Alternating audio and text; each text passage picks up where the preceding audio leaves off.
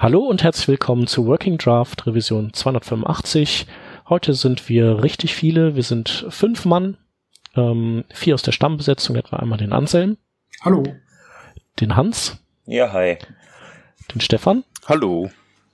Und meine Wenigkeit, der Shep. Und dann haben wir heute zu Gast den Vitali Friedmann. Hallo. Hallo.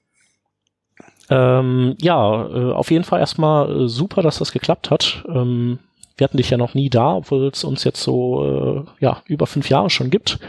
Und äh, das mussten wir dringend mal ändern. Und heute hat's geklappt. Sehr cool. Ja, also ich freue mich auch da zu sein. Also danke nochmal, dass ihr mich eingeladen habt. Sehr gerne. Ich glaube. Ihr seid äh, aber immer noch Working Draft nach fünf Jahren. Ja, ja. Das ist halt so also. mit Webstandards. ja, genau. Ja, manche Dinge ändern sich wohl nie. Genau, also äh, unsere Webseite ist ja auch immer noch äh, Working Draft, also das passt schon alles zusammen. Gut, okay. Ähm, vorstellen musst du dich, glaube ich, nicht. Das haben wir sonst eigentlich immer so, dass, dass äh, die Gäste sich so ein bisschen vorstellen. Ich denke mal, dass man dich kennt. Äh, ansonsten vielleicht als Stichwort, du bist äh, Chefredakteur beim Smashing Mac und ähm, ja, da weiß man ja schon, was hier alles so treibt. Aber ähm, wir haben gedacht, wir horchen einfach mal generell so, ähm, wie, wie es dazu gekommen ist, äh, dass du der bist, der du jetzt bist. Also wie hat das bei dir angefangen? Du bist ja wahrscheinlich nicht aufgewacht und ähm, warst dann ein talentierter Webentwickler und hast ein Magazin gegründet und bist super erfolgreich geworden damit. Ja, das hat alles mit Shockwave angefangen. Okay. Shockwave waren die besten, die beste Sache. Nee, eigentlich, das stimmt gar nicht. Das war eigentlich davor noch, das war DHTML. Das war die schöne Zeit. Das hat mir sehr, sehr gefallen. Also es war, also ich habe angefangen, äh, ich weiß auch nicht wieso, wenn ich ganz ehrlich sein soll. Es hat mich irgendwie, das Internet hat mich fasziniert. In, das war 1997, da war ich noch in Weißrussland, in Minsk, Weißrussland.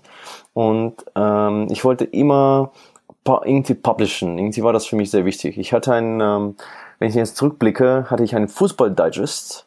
Äh, ich hatte, glaube ich, 70 Folgen vielleicht. Die waren schön gestaltet in Microsoft Word mit all den, wie heißen die alle, ähm, diese 3D-Shapes, die man in Microsoft Word macht. WordArt.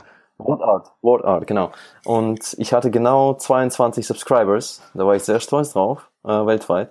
Ähm, und das und das war dann auch im Internet damals, das war schon eine ziemlich coole Sache. Und ähm, diese Möglichkeit dann zu publishen, ohne dann jemanden zu fragen, das ist wahrscheinlich das, was mich fasziniert hat. Und das konnte ich ehrlich gesagt gar nicht glauben erst einmal. Und das war auch wahrscheinlich so die Motivation für mich, dann irgendwie weiter zu erforschen und schauen, was eigentlich alles möglich ist im Web. Und dann habe ich ganz coole Sachen entdeckt, wie eben DHTML und Shockwave und äh, ich war dann voll, bin dann voll reingekommen. Und äh, jeder um mich herum sagte mir immer, ja, jetzt musst du doch Photoshop kaufen. Äh, holen, weil Weißrussland, da kauft man nichts. Äh, das ist eher, naja, Photoshop kauft man dort nicht. Ähm, und das war dann eher so interessant, weil jeder sprach von Photoshop und ich war sehr hartnäckig und sagte, nee, ich werde kein Photoshop mehr besorgen. Ich schaue mir, was es sonst noch gibt. Und dann habe ich eine CD äh, geholt für zwei Dollar, vielleicht eineinhalb Dollar ähm, wo dann Illustrator und Photoshop und alles mögliche drauf war. Und darunter war auch Adobe, äh, Adobe Image Styler 1.0. Kennt ihr das? Image Styler? Nee. Image Styler nie gehört. Oh, das ist das faszinierende Tool überhaupt. Also das war so wie Photoshop, nur halt viel schlechter. ähm, und ich habe es mir wirklich, wirklich, wirklich ganz genau angeschaut und ich konnte alles dort machen. Also, das war unglaublich. Es war in der Tat so cool, dass ich dann bis 2005 oder so mit dem Tool äh, geblieben bin. Ähm, das Problem war nur bei Image Style, also das ähm, maximale Canvas-Größe ist dann, ich glaube, 800 mal 600. Das ist dann irgendwann zu einem Problem geworden, weil es gibt nur eine Version von Image Style und zwar das ist 1.0b und die hatte ich. Ähm, sonst, also das wurde dann sofort gestoppt. Aber das war für mich dann genug, um wirklich diese Begeisterung zu empfinden fürs Web. Und als ich dann nach Deutschland gekommen bin mit, äh, mit 16, 2000, ähm, dann brauch, brauchte ich ein bisschen Geld und dann äh, gab es ein Projekt in der Uni, wo es auch um Frontend ging, ging und habe ich ein paar Projekte dort gemacht und dann immer ein bisschen Freelancer geworden und ähm, damit mein Geld verdient und hatte dann keine, keine, keine Seite gefunden, wo dann alle Techniken ähm, zu finden waren, die ich bräuchte für meinen Job. Und das war die Zeit, als CSS dann groß geworden ist und es gab Sliding Doors und, und Spriting und all diese Geschichten. Und dann war die Idee, ja, ich sammle das alles und dann quasi als Endeffekt daraus ist dann das Magazin entstanden, äh, wo es am Anfang wirklich nur um diese Listen ging, um die Ansammlung von verschiedenen Techniken, Ressourcen, die ich brauche für meinen Job. Das habe ich aber nicht allein gemacht, sondern mit Sven Lennartz, der für Dr. Web zuständig war.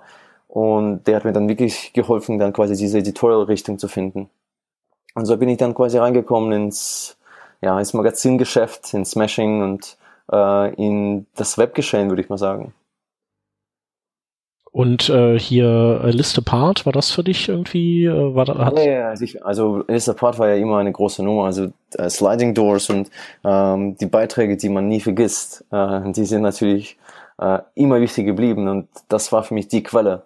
Aber andererseits gab es auch, vielleicht werde ich jetzt ein bisschen nostalgisch, gab es zu dem Zeitpunkt auch enorm viele Blogs, die über CSS geschrieben haben. Also wo es um alles Mögliche ging. Da haben Leute wirklich massiv sehr, sehr viel geschrieben über verschiedene Techniken, die sie benutzt haben. Und jetzt ist es natürlich immer noch so, äh, aber auch ganz anders irgendwie. Äh, ich habe, vielleicht werdet ihr da sagen, dass ich vielleicht äh, Unrecht habe, aber ich denke, vor zwei, drei Jahren war das sehr still.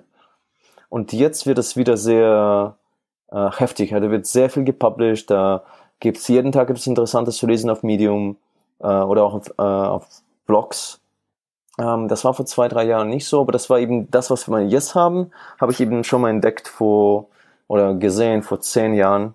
Und das hat mich unglaublich fasziniert. Und das fasziniert mich heute immer noch, natürlich. Was, warum, warum denkst du, dass das jetzt äh, wieder aufkeimt? Liegt das an so äh, Flexbox und Grid-Layouts und so, so ein Zeugs? Oder? Das ist, das ist eine sehr gute Frage. Vielleicht ist es auch nur ganz subjektiv gesehen. Ähm, vielleicht empfinde ich das nur so. Ähm, da würde mich interessieren, was ihr davon, was ihr denkt. Aber ich finde, jetzt sind Leute eher ähm, dazu gezwungen, sich mit diesen Themen auseinanderzusetzen, weil es sind gravierende Änderungen, die wirklich alles verändern. Äh, Flexbox war schon wichtig, natürlich, äh, aber das war jetzt nicht so gravierend was anderes als HTTP2 zum Beispiel. Ja. Äh, wo Umstieg auf HTTPS halt notwendig ist. Und das zwingt zum Umdenken in vielerlei Hinsichten. Da kommt man nicht ohne und wenn dann Google dann anfängt, ähm, die Seiten, die über HTTP laufen, zu bestrafen, dann ist es schon zu spät. Mhm. Ähm, insofern, ich glaube, damals, also vor zwei, drei Jahren, waren da ein paar nette Sachen dabei, die man benutzen kann. Und jetzt ist halt ähm, Technologie da, die wirklich komplett quasi eine Art Umbruch ist. Ja, es ist, hat wieder so ein gewisses Pionierszeit-Feeling. Ähm, wo jeder jetzt mal versucht, jetzt ist die neue Technologie da, aber es gibt noch keine Erfahrungswerte damit. Also gerade weil du HTTP2 angesprochen hast, das Ganze ist ja mit, ähm, mit ES 2016 äh, Best Practices und solche Sachen, wo ich mir denke, äh, jeder probiert aus, jeder, jeder schreibt was, äh, aber in Wirklichkeit hast du noch nicht diesen, diesen allgemeinen Konsens gefunden. Vielleicht ist deswegen. Bei mir kommt es genauso vor. Also ich bin auch wieder massiv am Blog lesen, eigentlich nur deswegen, weil ich, weil ich viel Fragen habe. Nicht? Vor zwei, drei Jahren war alles relativ geklärt. Mhm. Ja, das kann sein, weil jeder versucht jetzt quasi damit klarzukommen, was man hat und irgendwie seinen Weg zu finden. Und auch, es sind halt diese Dinge, die wirklich alle bewegen irgendwie. Das, das ist bei mir so zumindest ein Eindruck. Uh, Design Systems, Pattern Libraries, Style Guides, Flexbox, CSS, Grid Layout, HTTP2. Das hört man eigentlich an allen Ecken. Alle haben mal davon gehört, wissen aber nicht, wie man das direkt mhm. so in einem Projekt uh, umsetzt. Und da versucht man irgendwie rauszukriegen, wie das am besten geht. Und ich glaube, das sorgt für eine gewisse Euphorie oder Ungewissheit, die dann mhm. zu Neugier führt. Ich weiß nicht, ob äh, euch das auch so geht. Ich teile auf jeden Fall eure Meinung, dass ähm, ihr oder dass wir vor zwei Jahren so ein kleines Low hatten, wo wir praktisch ähm, nicht so viele Artikel hatten oder wo wir nicht so viele Neuerungen hatten und irgendwie war so eine Art Stillstand. Aber was ich im Moment finde, ist, dass wir ähm, eigentlich Artikel haben, die sehr viel in den, äh, sag ich mal, mehr, mehr eigene Meinung sind, also mehr opinionated mhm. Artikel sozusagen, äh, dass wir nicht mehr unbedingt so viele Tutorials haben. Hier, man kann das doch so und so machen, äh, macht das doch so. Haben wir auch. Aber ich finde, wir haben mehr sowas wie hey, ich finde JavaScript äh, oder ich finde React macht das und das voll doof. Ähm, mhm. Und ich finde, das gab es so vor, vor, wenn wir auch noch mal weiter zurückgehen, vor fünf Jahren oder so, ähm, als ich ja. viel mehr gemacht habe im, äh, im, im, im Publishing-Bereich. Äh, da gab es das noch gar nicht, mhm. fand ich. Das ist ein interessanter Gedanke, weil ich denke, ähm, es hat sich auch ein bisschen verändert, wie Leute sich positionieren, wenn sie so einen Beitrag schreiben. Ich glaube, dass ähm, mit Medium ähm, sehen dann ganz viele Agenturen und auch klassische Firmen, dass sie eigentlich eine Art Branding machen können, wenn sie eine Story erzählen, wie sie etwas gebaut haben. Äh, wenn, wenn sie gute Ergebnisse haben, dann werden die quasi ziemlich, äh, also da, da werden die, ähm, wird der Link äh, gern verteilt und ähm, geshared und geliked und so weiter und so fort. Und da sollten natürlich für gute, ja, guten Ruf für diese Firma. Und jede Firma sucht jetzt nach Frontend-Entwicklern. Insofern denke ich, dass Leute versuchen, sich gut zu zeigen, anstatt sich quasi ähm, eine Art Tutorial zu präsentieren. Hier, so macht man das. Ich glaube, das ist, hat auch mit dem, mit dem Interesse der Firmen zu tun, vielleicht. Mhm. Das ist gut möglich. Ich weiß nicht, ob das, ähm, ob das da wirklich so stark mit reinspielt. Wahrscheinlich entdecken halt viel mehr Firmen dieses, diese Komponente, dass es Sinn macht, Leute zu heiren, indem sie zu zeigen, äh, indem sie zeigen, ähm, was sie eigentlich für tolle Tools am Start haben oder äh, und sich so dann halt zu positionieren, wie du schon sagst. Ne? Mhm, genau. Das könnte sein. Ja, und wenn du eine Meinung vertrittst, dann hast du auf jeden Fall, egal in welche Richtung das es geht, ein Engagement, nicht? Also entweder du bist pro dieser Meinung oder kontra dieser Meinung. Das heißt, Leute reagieren drauf und es wird populärer. Ja, das prägt ja auch ein Stück weit dann das, was wirklich ja. rauskommt aus dem, äh, aus den Technologien, die sozusagen auch ein W3C uns vorgibt, ähm, oder die wir über irgendwelche Vorträge von ähm, den großen Firmen sozusagen erlernen oder von denen wir mhm. äh, ähm, was hören und wie wir die dann einsetzen, das kommt ja viel wahrscheinlich dann auch durch solche Artikel äh, zustande, dass man da dann erstmal anfängt, dann etwas auszuprobieren. Ähm, und mhm. das mit der, mit dem, was halt die Community uns sozusagen auch als Meinung gibt. Früher gab es vielleicht nicht so viel Community. Deswegen mehr so, hey, probier doch mal was aus, mach doch mal etwas. Und ähm, heute ist halt die Community schon da und sie ist halt eher so dazu da, dir zu sagen, hey, das ist cool oder das ist nicht cool. Ja, wobei ich finde noch ähm, an dieser Stelle, dass die Community etwas ähm, ganz anders aussieht, heute als sagen wir mal vor drei oder vier Jahren. Äh, ich finde, dass äh, es erstaunlich wenige Diskussionen auf Twitter gibt, zum Beispiel auch auf Facebook.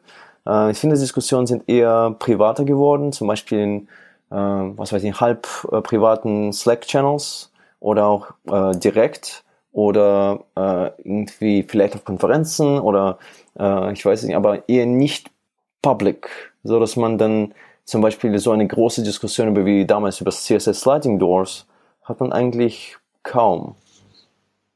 Das ist eher sehr fragmentiert geworden und es sind sehr viele verschiedene Gruppen. Es gibt massive React-Gruppen, massive Ember-Gruppen, massive Angular-Gruppen, ähm, massive, was weiß ich, äh, Flexbox-Gruppen.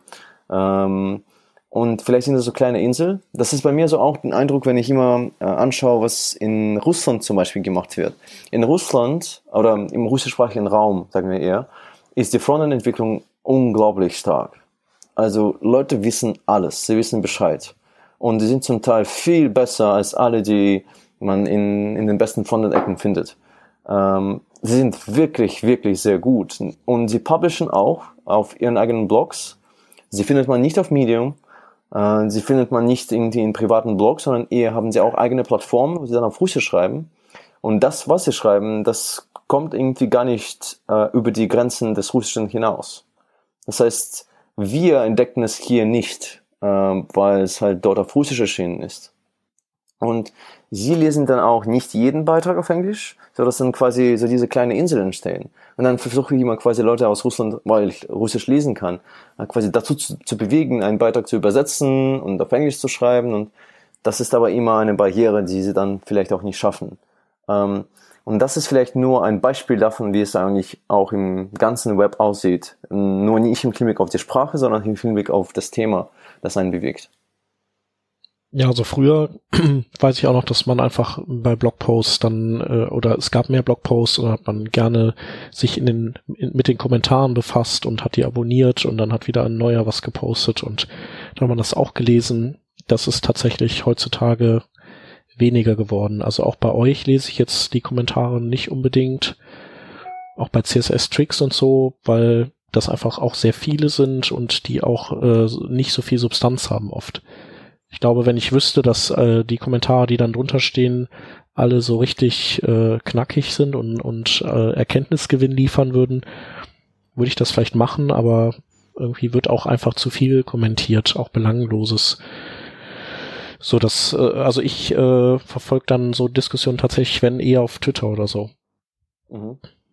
Ähm, was aber dann natürlich auch nicht in dem Umfang möglich ist. Mhm.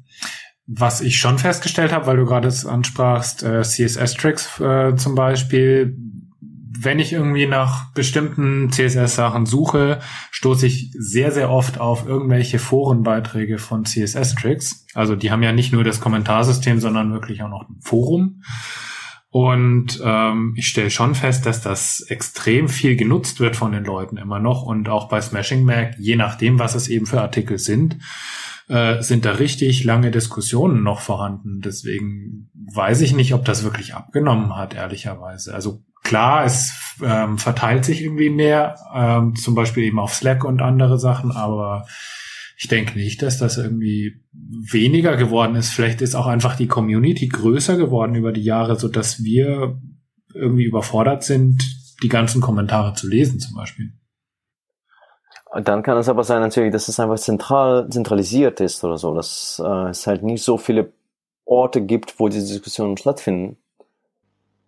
Obwohl, das kann man immer sehr schlecht einschätzen, ehrlich gesagt. Ähm, insofern, ähm, nur was mir eben ein, so auffällt, ist, dass wir mh, mm, ja so eine Art wirklich verschiedene oder andere, eine, ja, eine, eine andere Art der Kommunikation haben vielleicht, wo es die Gespräche finden irgendwie anders statt und sie sind vielleicht auch das Thema ist anders und ich bin ja immer besessen von Techniken, was man hier machen kann mit CSS und äh, JavaScript und HTTP2 und so weiter und so fort. Und die finden, findet man, aber man, wie gesagt, man findet öfter Diskussionen oder Beiträge, die eigentlich nicht viel aussagen leider. Aber vielleicht sollten wir uns gar nicht so viel ähm, grübeln und denken, ach, alles wird schlechter. Vielleicht wird es eigentlich besser, nur wir sind, werden älter. Ja, ich glaube, wir sind natürlich auch, wir haben, wir haben halt auch Wissen auch einfach sehr viel, ne? Also wir entdecken auch nicht mehr so viel äh, Neues und ich denke, dass äh, sich die Diskussionen vielleicht auch ein bisschen mehr äh, wegverlagern von so äh, Basiskenntnissen oder so äh, kleinen Tricks und Knobeleien und Kniffen hin zu, äh, wie man eben äh, professionell äh, arbeitet und wie man Systematiken entwickelt und solche Dinge. Also, äh, dass wir sozusagen aufbauen auf also dass das bisher so ein bisschen alles ein, ein Chaos war, äh, ein, ein Sammelsurium an cleveren Tricks, aber die in der Gesamtheit irgendwie nicht so richtig zusammenspielen. Und dass die Themen, mit denen wir uns eben jetzt, also zumindest jetzt äh, wir, so, äh, die wir hier zusammen äh, erzählen, dass wir uns eben mit so, äh, ja, mit dem, mit dem Orchestrieren dieser ganzen Dinge vielleicht mehr beschäftigen. Mhm. Ähm, ich meine, du hattest ja auch äh, gesagt und man hat das, man kann das ja auch sehen äh, in den Artikeln, die du äh, veröffentlicht hast, dass du jetzt in letzter Zeit dich eben oft mit so Themen beschäftigst, wie äh, wie macht man Style Guides, Style-Systeme, wie kann man äh, das äh, den Themenkomplex Performance äh, angehen und integrieren in seine Entwicklung. Ähm, das sind ja äh, so ein bisschen, das sind, die sind ja sehr vielschichtig, diese Dinge und die betreffen ja viele verschiedene Aspekte der Entwicklung.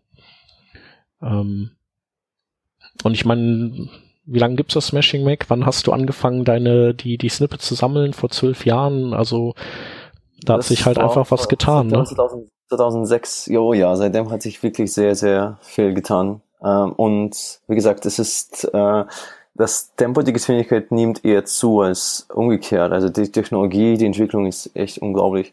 Ähm, und im Grunde genommen, ja, ist vielleicht also ein bisschen Hintergrund, ähm, mich fasziniert, mich hat immer wirklich fasziniert, was eigentlich im Web passiert und äh, oder passiert ist oder passierte. Und ähm, als ich dann, als wir dann angefangen Smashing zu machen, dann habe ich wirklich acht Jahre lang nichts anderes gemacht als Smashing im Grunde genommen. Und ne, eigentlich sieben, sieben Jahre. Und dann hat mir wirklich Frontend gefällt. Das ist so wie die große Liebe, die einem, die einen nie verlässt. Und das war für mich dann wichtig, irgendwie reinzukommen wieder und zu schauen, was kann man eigentlich heute machen. Und so bin ich dann quasi in Projekte reingekommen, wo es dann Consulting, Beratung und so Geschichten geht. Äh, auch im E-Commerce-Bereich ziemlich viel. Und da konnte ich wirklich äh, einiges an Frontend bewegen und schauen, wie Dinge sich verändern. Und ich finde es ziemlich cool, ähm, dass man mittlerweile so viel zur Auswahl hat und so viel optimieren kann und die ähm, ja, also ziemlich alles wirklich komplett am Kopf umstellen kann und dann schauen, funktioniert das oder funktioniert das nicht. Ähm, es gibt halt sehr viel Spielraum und sehr viele feine Details, an denen man spielen kann. Ich denke mal, bei dir liegt das natürlich auch daran, dass du, äh, dass du halt auch eine gewisse Credibility hast, ne, und man dir auch vertraut, wenn du sagst, ähm, lass uns mal irgendwie Folgendes ausprobieren. Äh, du hast ja auch Gründe dann in der Regel. Du machst es ja äh, also ähm, das ist ja nicht einfach nur so, weil die gerade danach ist, sondern du, du kannst das ja, äh, so der, der Incentive ist ja da. Und ähm, ich, ich glaube auch, dass die Firmen andererseits äh, Frontend sehr viel ernster nehmen als früher. Also dass man äh, auch ähm, natürlich so auch mit responsive Web Design und so. Ich weiß noch, ich war noch in einer Agentur mal und ähm, die haben eigentlich so sehr wenig Frontend-Leute gehabt und die wurden auch mehr so als die, ähm, die wurden ja nur HTMLer genannt und wenn JavaScript zu machen war, dann äh, mussten die Backend, wurde das an die Backend-Leute gegeben, weil die das ja angeblich besser konnten. Ähm, und die haben sich dann irgendwann gewundert, warum denen die Kosten so weglaufen in, im Bereich Frontend, weil also durch Responsive und das ist ja einfach so total explodiert. Und dementsprechend glaube ich, dass man auch immer mehr ähm, so die, die Wichtigkeit des Frontends erkannt hat und ähm, auch die Erfolge von Maßnahmen, die man da ergreift, ähm, gesehen hat. Äh, ich finde auch, dass ähm, zumindest in meiner Erfahrung ist es so, dass die meisten Firmen und auch Agenturen ähm, fragen nach mir nicht, weil sie irgendwie besser in Frontend werden wollen oder in Responsive Design oder in was weiß ich irgendwas, sondern eher, weil sie sich nicht sicher sind, äh, ob sie das Richtige tun. Ähm, zum einen natürlich fehlen oft Fachkräfte, das ist immer so. Aber zum anderen ist es auch so, dass sie eher wissen wollen, ähm, ist das richtig, was wir eigentlich tun? Was machen die anderen? Was machen die anderen aus unserem Bereich? Ähm, was sind so die Ideen oder die Techniken, die sie einsetzen? Äh, was hat funktioniert, was hat nicht funktioniert? Was sind die Case Studies von, äh, von anderen Designagenturen, von anderen Firmen, von Projekten, die vielleicht mittlere Größe haben oder ähm, wirklich corporate sind oder eher kleinteilig sind ähm, so Geschichten. Das sind eher vielleicht Workflow-Geschichten, weil man versucht, irgendwie klarzukommen mit all diesen Techniken, die wir heutzutage haben. Ja, du bist halt so ein klassischer Consultant, ne? der so ein bisschen äh, die anführt, äh, so im Dickicht, äh, das, wo man sich halt einfach auch total verlaufen kann drin. Ja, das ist eben so mein Glück, finde ich, weil ich bin, ich war in sehr vielen Firmen jetzt in den letzten Jahren und Agenturen und ähm, ich habe schon einiges gesehen. Ich weiß schon fast ganz genau, dass einige Dinge mit großer Wahrscheinlichkeit funktionieren und andere mit großer Wahrscheinlichkeit nicht funktionieren. Heißt natürlich nicht, dass das in dem Fall genauso eintreten wird, ähm, aber ich habe schon ein paar Ansätze oder Patterns, die ich dann entdecke und sage, oh, vielleicht lass uns mal was anderes ausprobieren und schauen, ob das hilft. Und das ist das, wo vielleicht mein Wert liegt. Ähm, äh, und ich bin übrigens nicht so der Spezialist der alles in Node und in JavaScript kann, sondern eher Generalist, der dann immer, wenn es notwendig ist, irgendwo reinschnupfen kann und schauen, okay, dann lass uns mal schauen, was wir hier machen können. Und dann lass uns mal schauen, was man hier machen kann. Und das hilft mir, weil ich dann hingehen kann und sagen, hey, äh, in UX-Bereich fällt das. Hey, in Frontend-Bereich fällt das. Hey, in Performance fällt das. Und vielleicht im Backend fehlt auch noch das. Äh, und das hilft mir auch, so ein großes Bild zu bekommen von dem, was, äh, wie das Problem aussieht und wie man es lösen kann. Dann kennst du ja auch viele Leute, also die, die auch echt ja, äh, gut sind. Und du, du kennst uns ja, zum Beispiel, voll. genau. Ja. Ähm, ja, aber ich meine jetzt im Sinne von, dass du dir dein, dass du eben auch auf Wissen sozusagen zurückgreifen kannst, was du einfach äh, ja, die an, an so äh, zur Hand hast aufgrund deiner dein, deines bisherigen Werdegangs, dass du da mhm. eben deine deine Leute kennst und gut vernetzt bist. Ähm, ich denke, das ist und und andersrum gibst du natürlich auch wieder die zurück. Was ist halt so in der Entwicklung gerade? Ähm, was sind so die Probleme und ähm, welche Dinge sind halt ungelöst und kannst die dann auch vielleicht als Themen aufgreifen wieder für dein Magazin? Ja, genau. Das ist äh, eben, glaube ich, der Vorteil. Ähm, äh, ich ich gebe ja auch viele Talks und mache Workshops und mich wundert immer eine Sache und zwar, ähm, dass Beiträge, die eigentlich so scheint es mir zumindest, überall von jedem retweetet wurde in unserem Netzwerk. Von allen. Wo ich denke, eigentlich sollte das, sollte ich das gar nicht erwähnen, das weiß eigentlich jeder. Und trotzdem sind das so viele Leute, die irgendwie vielleicht einfach überwältigt sind mit dem, ja, mit der Anzahl von Beiträgen und Inhalten da draußen, so dass die meisten Leute eher nicht wissen, was eigentlich heute wichtig ist. Also viele haben von zum Beispiel eben HTTP2 gehört, aber eben nie wirklich damit was getan. Äh, obwohl naja, HTTP2 ist ja jetzt schon naja, fast etabliert. Das kann man nicht sagen, dass es so irgendwie ein neues Ding ist, dass man, äh, wo man sich gerade jetzt erst beschäftigen muss. Eigentlich müssten viele Firmen sich damit schon lange vor lange, also zumindest 2016, dürfen sich beschäftigt haben.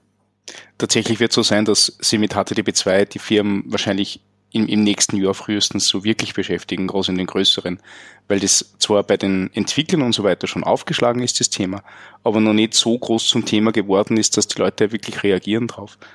Also ähm, das, das sehe ich bei, bei recht vielen Firmen, wo ich mir denke, okay, also ich, ich war jetzt lange in einer Agentur, habe jetzt arbeite jetzt in einem, in einem größeren äh, äh, Unternehmen, wo ich mir denke, okay, die, die, die Kämpfe, die ich in der Agentur gefochten habe, wo ich, wo ich ziemlich neu äh, oder ziemlich, ziemlich äh, stark mit, mit jungen Technologien äh, ähm, sehr früh am Umsetzen war. Ähm, das Ganze erst jetzt so richtig aufschlagt in diesen großen Unternehmen, die wir jetzt mit unserer Firma betreuen. Also die sind, sie sind gut und gerne drei, vier Jahre äh, äh, nachher. Und ähm, ich glaube, das wird ja bei so einem Thema wie HTTP2 sein. Von dem her glaube ich, dass man diese, diese Grundlagenthematik immer wieder thematisieren muss, wo man sagt, mhm. okay, also, also ähm, auf den Punkt gebracht, nicht und dann mit Erfahrungswerten äh, hausieren gehen, sagen, okay, das hat gut funktioniert, das hat schlecht funktioniert. Was uns halt auch fehlt, also gerade wenn du die, die, die Performance-Checkliste von HTTP1 kennst, nicht? Ähm, Steve Sauders äh, ewig lang äh, propagiert das Ganze. Ähm, die, die Sachen sind, äh, sind ja über Jahre erfahren. Das sind ja alles, alles also da hat es ja so diese Best Practice Liste gegeben, die ja zehn Jahre gegolten hat, einfach nur weil zehn Jahre an Erfahrungswerten da war, dass man das, die Liste überhaupt zusammenstellen kann. Und das führt uns bei HTTP2 noch lang. Ja, und äh, ich meine, äh, die, die es einsetzen, die setzen ja auch noch nicht unbedingt alles ein. Ne? Also genau. so äh, Server Push und äh, mhm, dieses genau. äh, H-Pack und so, das ist ja alles nicht unbedingt äh, immer schon implementiert oder ähm, wird genutzt. Ähm, und das wird auch noch ganz interessant werden, was da so ja. an Erkenntnissen kommt. Wobei man sagen muss, also es sind ja schon viele Sachen erforscht worden mit Speedy. Also es kann auch sein, dass, ähm, dass da einfach die Leute dann äh, das schon alles hinter sich gebracht haben äh, im, im Speedy-Kontext und dann jetzt nicht das Ganze nochmal noch mal beleuchten äh, unter HTTP 2. Ähm, also teilweise finde ich, findet man zu bestimmten Themen keine neueren ähm, ähnlichen Posts, die sich dann, die dann nicht äh, Speedy betrachten, sondern HTTP 2. Ja, aber auf jeden Fall interessant. Ähm, genau, und dann hattest du ja auch, äh, wir hatten ja auch mal kurz noch das äh, gerade angesprochen, Style Guides ist ja auch äh, bei dir wohl ein heißes Thema, oder? Mhm. Ähm, ja, ich finde auch, dass viele Firmen äh, mittlerweile versuchen, diese Komplexität von responsive irgendwie ähm, irgendwie in einen vernünftigen Rahmen reinzustecken, so, dass sie damit klarkommen. Ich finde, dass sehr oft responsive so als schwieriges Thema abgetan wird, weil äh, nämlich oft ist es einfach unklar, wie viel Zeit und wie viele Ressourcen man braucht für äh, responsive. Ähm, und so ist es oft so, dass so eine Art Design System oder Battle Library, weil jeder ja davon spricht, äh, wird oft gesehen als so eine die heilige Lösung, die alles in Ordnung bringt, wo man dann wirklich einen sehr vernünftigen Ansatz hat, wo alles einfach wunderbar funktioniert und vernünftig aufgebaut ist, auf einer guten Grundlage basiert und das wird dann gehen. Äh, und dann sehe ich aber auch sehr viele Firmen, die eben aus dieser Überzeugung heraus äh, massiv scheitern, unglaublich viele Ressourcen reinstecken, äh, unglaublich viele Leute investieren, also äh, Arbeitsstunden investieren und im Endeffekt nichts Vernünftiges rauskommt. Also es kommt schon eine Art Style raus. Ähm, also jeder kann einfach mal, also wenn ein, wenn ein Team gut genug ist, sollte es wirklich kein Problem sein, alle Module zu finden, sie alle zu benennen, sie alle vernünftig zu benennen. Ähm, wie gesagt, ähm, irgendwie vernünftig Klassen zu verteilen und das Ganze aufzulisten mit Sidebar-Links, wo man dann durch die navigieren kann und rechts noch ein bisschen Doku dazu. Aber leider ist es oft so, dass das oft nicht genug ist. Ähm, für Designer ist es nicht genug, weil das halt nur die Frontend-Ansicht ist. Und für Frontend-Entwickler ist es nicht genug, weil sie müssen dann quasi beide für ähm, sowohl Style Guide als auch Codebase verwalten. Natürlich wissen wir, dass es Living Style Guides gibt. Ähm, allerdings ist es oft gar nicht ähm, der Normalzustand in Firmen. Da ist es eher etwas eine separate entity, äh, die verwaltet wird. Und die meisten Firmen können sich, können es sich nicht leisten, ähm, ein oder zwei oder drei Entwickler zu haben, die dann, deren Job ist es, es eigentlich ist, Design System zu verwalten oder Pattern Library zu verwalten. Natürlich muss es diese Bindung geben zwischen Codebasis und Pattern Libraries, dass man, wenn man Deployment macht, dass dann automatisch die Pattern Library sich ähm, ja, anpasst oder dieser Push äh, passiert, sodass die immer up-to-date bleibt. Ähm, und da sind so viele kritische Details, die oft außer Acht gelassen werden. Äh, und oft werden viele Dinge einfach nicht beachtet. Und das Einzige, das Erste, was wir tun, wenn wir so eine, so eine Art Style Guide oder Designsystem aufbauen wollen, ist Interviews führen mit allen Beteiligten in der Firma.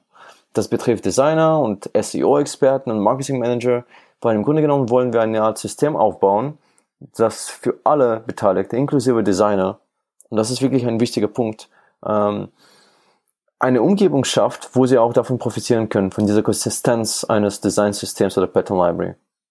Weil sehr oft, zumindest in meiner Erfahrung, äh, gibt es diese Lücke zwischen Frontend Prototype und Design in Sketch. Und natürlich gibt es schon ein paar Brücken, aber man muss immer dann das, was man in Sketch angepasst hat, oder in, in Photoshop, es kommt natürlich darauf an, was man benutzt, äh, muss man dann irgendwie simulieren oder nachmachen in Frontend. Und das muss man irgendwie noch verbinden mit Pattern Library. Und das ist so der Knackpunkt, wo alle Probleme haben. Äh, wobei natürlich mittlerweile Tools langsam auf den Markt kommen und ähm, Airshots, ich weiß nicht, ob ihr schon mal davon gehört habt. Airshots? Nee. Nee, also Airshots ist so das Projekt von Airbnb, äh, wo sie dann quasi eine Art äh, Symbiose bauen zwischen Interface-Screens, die sie haben in Sketch und der Suchfunktion ähm, und Frontend. Das ist, klingt ziemlich abgefahren, ist aber auch ziemlich abgefahren. So dass man im Grunde genommen hat man mehrere Ansichten. In der Hauptansicht kann der Designer dann hingehen und sagen, ich bräuchte eine, alle, die Übersicht von allen Interface-Screens, die eine Suchbox enthalten. Ja, und dann, was dieses Tool macht, ist, es, äh, im Grunde genommen, es äh, bettet iFrames wahrscheinlich, ich weiß nicht, wie das genau funktioniert, technisch gesehen, ähm, bettet iFrames von verschiedenen Screens, wo eben Suchbox benutzt wird, weil jede Komponente hat ein, äh, eine Zuordnung, eine Kategorie oder Tags und so, dass man quasi sagen kann, hey, hier ist die Übersicht von allen Interface-Screens, die eine Suchbox erhalten. Und gleichzeitig können dann Frontend-Entwickler hingehen und sagen, hey, ich bräuchte äh, alle Frontend-Komponenten, die eben mit Suchbox zu tun haben. Und dann hat man halt die Suchbox, die Frontend-Ansicht. Und sie wollen das eigentlich open sourcen im Anfang, glaube glaub ich, Anfang nächstes Jahres. Da bin ich sehr gespannt drauf. Ähm, das ist das, was wir eigentlich brauchen. Ähm, es gibt natürlich ja, andere Tools für äh, Zeppelin für Sketch und äh, InVision Sync und das alles probiert man natürlich auch aus. Das sind alles coole Sachen. Aber ich finde, dass wenn, dass wir endlich mal wirklich diesem dieses Problem lösen, diese Lücke zwischen Frontend und äh, Mockups, Design Mockups, wenn wir irgendwie so ein Tool produzieren können, das beides respektiert. Und das könnte er schon sein. Das wäre schon ziemlich cool. Ja, ich glaube, da versuchen sich ja einige dran äh, an so Tools. Ich glaube, Adobe ja auch. Äh, ja, genau. Erst mit, mit Reflow und, und jetzt mit äh, ja, XD oder Experience oder wie das heißt. Mhm. Experience Design. Ist, glaube ich, einfach nicht so, nicht so einfach. Ich denke, weil auch, weil man auch Designer einfach braucht, die, die so denken können. Ich glaube, das ist halt auch noch so ein Problem. Oder? Sicher, wobei es jetzt etwas äh, langsamer oder ähm, einfacher geworden ist, natürlich ja. mit, wie gesagt, mit Zeppelin für Sketch und ähm, anderen Tools. Das wird schon viel, viel besser. Äh, und ich glaube, dass alle davon profitieren können und profitieren werden. Äh, nur es gibt sehr viele Details, wo man sich verliert und dann wird im Ende genommen ein Ergebnis, das halt niemandem hilft. Oder halt schon hilft, aber eben sehr schnell out of date wird. Ja.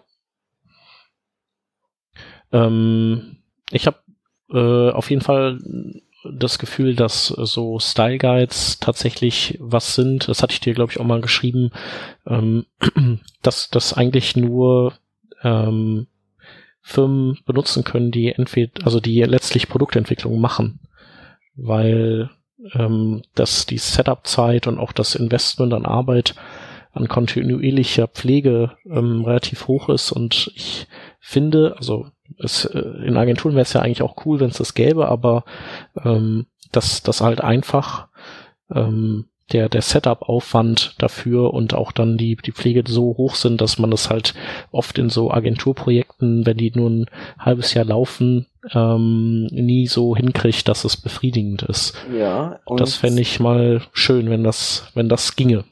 Ja, also das sehe ich übrigens auch. Und zwar bei so einem Style Guide äh, oder Pattern Library ist es oft so, dass es wirklich ähm, sich nur dann lohnt, wenn man eine Komponente oder viele Komponenten natürlich aus dem Style Guide vielleicht drei, vier Mal verwendet. Beim zweiten Wiederverwenden ist der äh, Return on Investment noch nicht drin.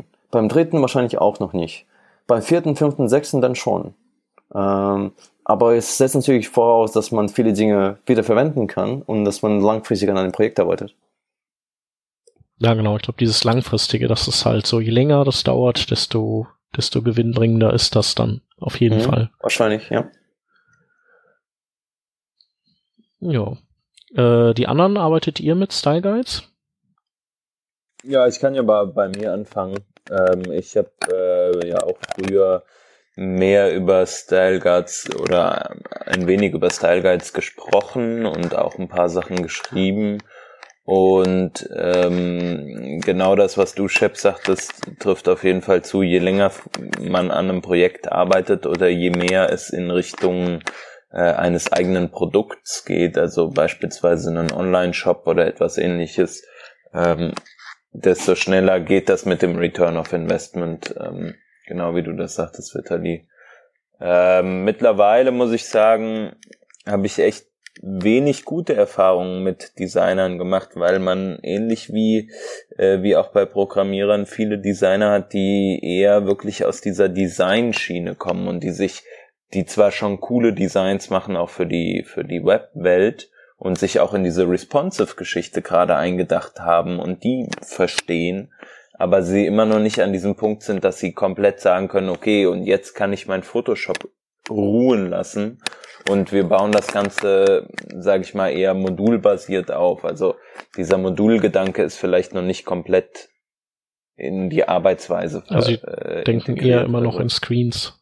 Genau, man denkt eher noch in Seiten. Ähm, und das hängt dann natürlich auch wieder mit dem Projektmanagement zusammen, was dann auch natürlich eher, sage ich mal, etwas fordern müsste, was in so eine Richtung geht und dann der Kunde äh, oder beziehungsweise auch wenn man selbst der Kunde ist, dann ähm, sage ich mal, ein Stück weit so äh, in, in einem Modul auch denken kann. Ein Modul, was vielleicht auf einer Seite auftritt, ähm, was aber, wo es dann nur darum geht, um über ein Modul zu sprechen, da habe ich das Gefühl, dass es halt oft so ist, ähm, dass die Leute gar nicht verstehen, man spricht jetzt nur darüber und jetzt ist doch mal egal, was außenrum ist, lasst uns doch mal nur darüber sprechen. Und ich glaube, das ist das Wichtige, äh, wenn man mit Style Guides arbeitet, dass man sich wirklich ähm, diese einzelnen Module, Komponenten, Atome, wie auch immer, äh, nehmen kann und über diese sprechen kann. Und das äh, ist, das fällt, glaube ich, vielen Leuten noch sehr schwer.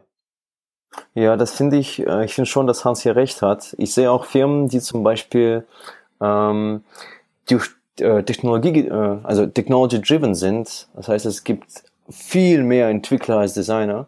Und da setzen sie sich durch. Da entsteht ein Style Guide, das sehr, ja, ja, wie soll ich es am besten erklären, sehr technisch aussieht.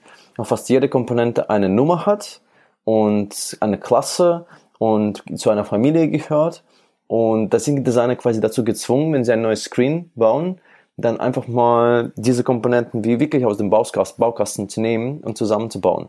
Das funktioniert eben, wenn man quasi ein Unternehmen hat, wo Technologie wirklich sehr, sehr wichtig ist. Wenn dann eher das Kreative im Vordergrund steht, und vielleicht gibt es sogar mehr Designer als Entwickler, dann ist es natürlich anders. Und ich finde übrigens auch, dass wir vielleicht uns mehr Gedanken machen sollten über darüber, wie man zum Beispiel Atomic Design, aber dieses modulare Denken grundsätzlich Designern beibringt. So eine Art Beitrag wie Atomic Design für Designers. Das finde ich interessant. Oder sogar ein Buch wie Atomic Design für Designers. Was heißt es eigentlich für einen Designer, wenn er oder sie halt modular gestalten muss? Ich glaube nicht, dass das trivial ist und dass das äh, für Designer einfach zu verstehen ist, weil hm äh, wo ist dann das kreative Konzept oder ist dann alles wirklich wie aus dem Baukasten und da kann man nicht wirklich kreativ werden, weil alles, man nimmt ja das, was da ist. Ich glaube, das ist es. Also so ein Baukasten, der limitiert halt auch sehr stark. Ne? Und äh, dann ist die Frage wirklich diese Nuance zu finden, wo der Designer ähm, jetzt an der Reihe wäre, sage ich mal, aus dem Standardkonzept auszubrechen. Ähm, nur die, also mein Gefühl ist, Designerinnen und Designer neigen sehr oft dazu, aus dem Standard auszubrechen, äh, mit der Begründung, ja, ja, das muss halt so, äh, das ist besser. Und ähm, ich glaube, dass man mit einem Style Guide das halt noch mehr in eine Form gießt und dass ein, ein, äh, ein Entwickler da mehr Lust drauf hat, weil der die, der oder die die Vorteile besser erkennt. Aber beispielsweise als Designer du nicht unbedingt ähm, sofort die Vorteile siehst, wenn du viel lieber in deinem in deiner Welt unterwegs bist mit Photoshop beispielsweise. Mhm. Hm.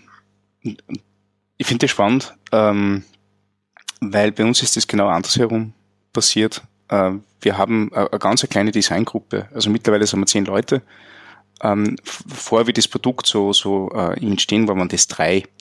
Äh, und das waren um die 50 bis 60 äh, UI-Entwickler dort. Äh, und da ist der, der Style Guide und der, der, der Bedarf nach modularem Design und Atom, Atomic Design äh, von den Designern ausgegangen, einfach nur weil weil sonst diese, diese, also du musst dir vorstellen, du hast 50 Leute oder 60 Leute, die gleichzeitig Oberflächen entwickeln wollen. Du hast aber nur zwei oder drei Designer, die Oberflächen mal produzieren können, also oder oder äh, gestalten können. Nicht?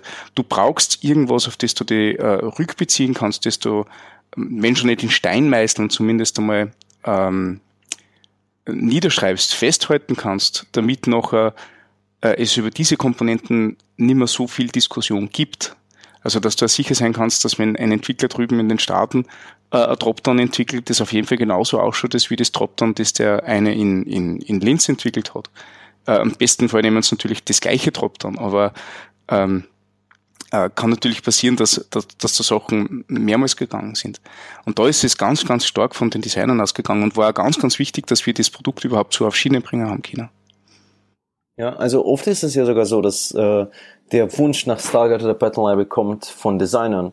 Nur was ich finde, ist, dass Designer dann oft Interesse verlieren an so einem Style Guide nach einer gewissen Zeit. Und oft hängt es damit zusammen, weil die Art und Weise, wie wir Pattern mhm. Libraries bauen, sind sehr frontend-lastig. Da sind immer CSS-Klassen drin. Da sind immer so die Dokus über, ob das nach links gefloatet wird oder nach rechts gefloatet wird. Mhm. Ähm, während was, was für einen Designer wichtig wäre, zumindest das habe ich in Interviews rausge äh, quasi entdeckt, äh, zu sagen, okay, ich brauche jetzt eine Suchbox. Was soll ich jetzt tun, wenn ich so eine Pattern Library habe, die all diese Frontend-Komponenten hat, inklusive Suchbox? Okay, dann gehe ich zu dieser Pattern Library, dann suche, nach, suche ich nach Suchbox, sorry für Meta-Suche hier, ähm, dann suche ich nach Suchbox. Und was soll ich damit tun? Soll ich dann einen Screenshot davon machen, in Sketch reinpasten Mhm, mhm. oder was soll ich damit tun? Ähm, die andere Sache ist, naja, sie haben ja ihr eigenes Master-Sketch-File. Ja. Ja, da suchen Sie nach der Suchbox und dann schauen Sie, okay, wo genau wurde sie benutzt und wie sie wurde sie benutzt. Und dann weiß ich Bescheid, ähm, was ich damit machen muss. Das heißt, ja, dir, dir, dir fehlt diese End-to-End äh, äh, zwischen äh, Beginn in Sketch und Implementierung später. Mhm. Und was eben wirklich wichtig ist, finde ich, dass wir zumindest irgendwas bringen, beibringen zu Style Guides, was für Designer auch Wert hätte. Mhm. Das wären zum Beispiel Interface Screens, wo sie dann sagen Mhm. können, hey, okay, hier ist die Frontend-Ansicht, aber ich kann auch meine Designer-Ansicht haben, so dass ich äh, mir alle Interfaces anschauen kann, wo diese Suchbox zu finden ist. Das wäre wertvoll. Dann würden sie wirklich sagen, hey, wir müssen schon sicherstellen, dass dieses Style Guide up to date ist, weil das bringt uns ja Wert, äh, also also Vorteil direkt. Ähm, ich glaube, das ist das, was den meisten Style Guides, die eigentlich eher Frontend Style Guides sind, fehlt. Spannend wäre auch ein bisschen eine Automatisierung, wo du sagen kannst, okay, du, ähm, du entwickelst jetzt im Sketch ein neues Modul, das in deinen Interface-Screens nachher vorkommt. Äh, und so wie das Modul abgeschlossen wird, dann gibt's gleich die entsprechenden Notifications, okay, das muss jetzt in äh, dieser Widget-Bibliothek nachgezogen werden und solche Sachen, dass da ein gewisser Workflow automatisiert wird, dass dieses Token von Person zu Person geht. Ja, es gibt ja schon ein paar Entwicklungen dieser Art und ich Mhm. weiß, dass einige Firmen eben genau daran sind. Und natürlich vor allem in Vision und äh, auch gibt es, wird es bestimmt irgendwann so ein Sketch-Plugin geben. Und ich glaube, Overcode ist auch noch dran. Ähm, also da sind schon einige Versuche dabei, eben dieses Workflow, genau, das ist Mhm. ja das Problem, ähm, irgendwie zu verbessern. Und ich glaube, die, das Produkt, das es schaffen wird, ähm, wird wirklich zum Standard werden. Cool. Ähm, Wir müssen halt nur ja, abwarten, was, wie es wird. Und es wird wahrscheinlich noch eine Phase geben, wo wir dann mehrere Tools nutzen wollen. Und ich bin mir sicher, dass Adobe auch noch dabei ist, ähm, irgendwie sowas ähnliches zu bauen. Also, äh, da sind halt Versuche da, nur es gibt halt nie das perfekte Tool, äh, weil die Technologie ist immer voraus den Tools. Ja, und jeder kocht im Moment sein eigenes Süppchen. Genau.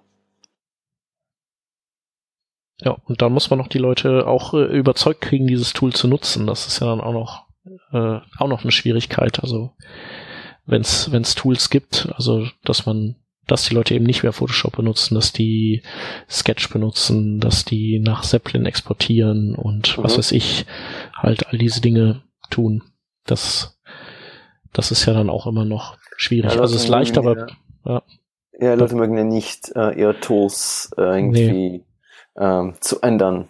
Man hat ja ein bequemes, eine bequeme Umgebung, in der man arbeiten kann. Warum sollte man was ändern? Ist muss wie man erst- Entwicklungsumgebung erst überzeugt wechseln. werden, dass es wirklich Ja. einen riesen Vorteil bringt. Genau, manchmal muss es, ja, entweder die, die sind offen oder, oder da muss halt äh, ein, ein Chef ein bisschen drängen und, und dann ähm, so die, ähm, das ein bisschen forcieren vielleicht. Und ich Aber ich denke mal, das dass- Art- ja. Oh, sorry.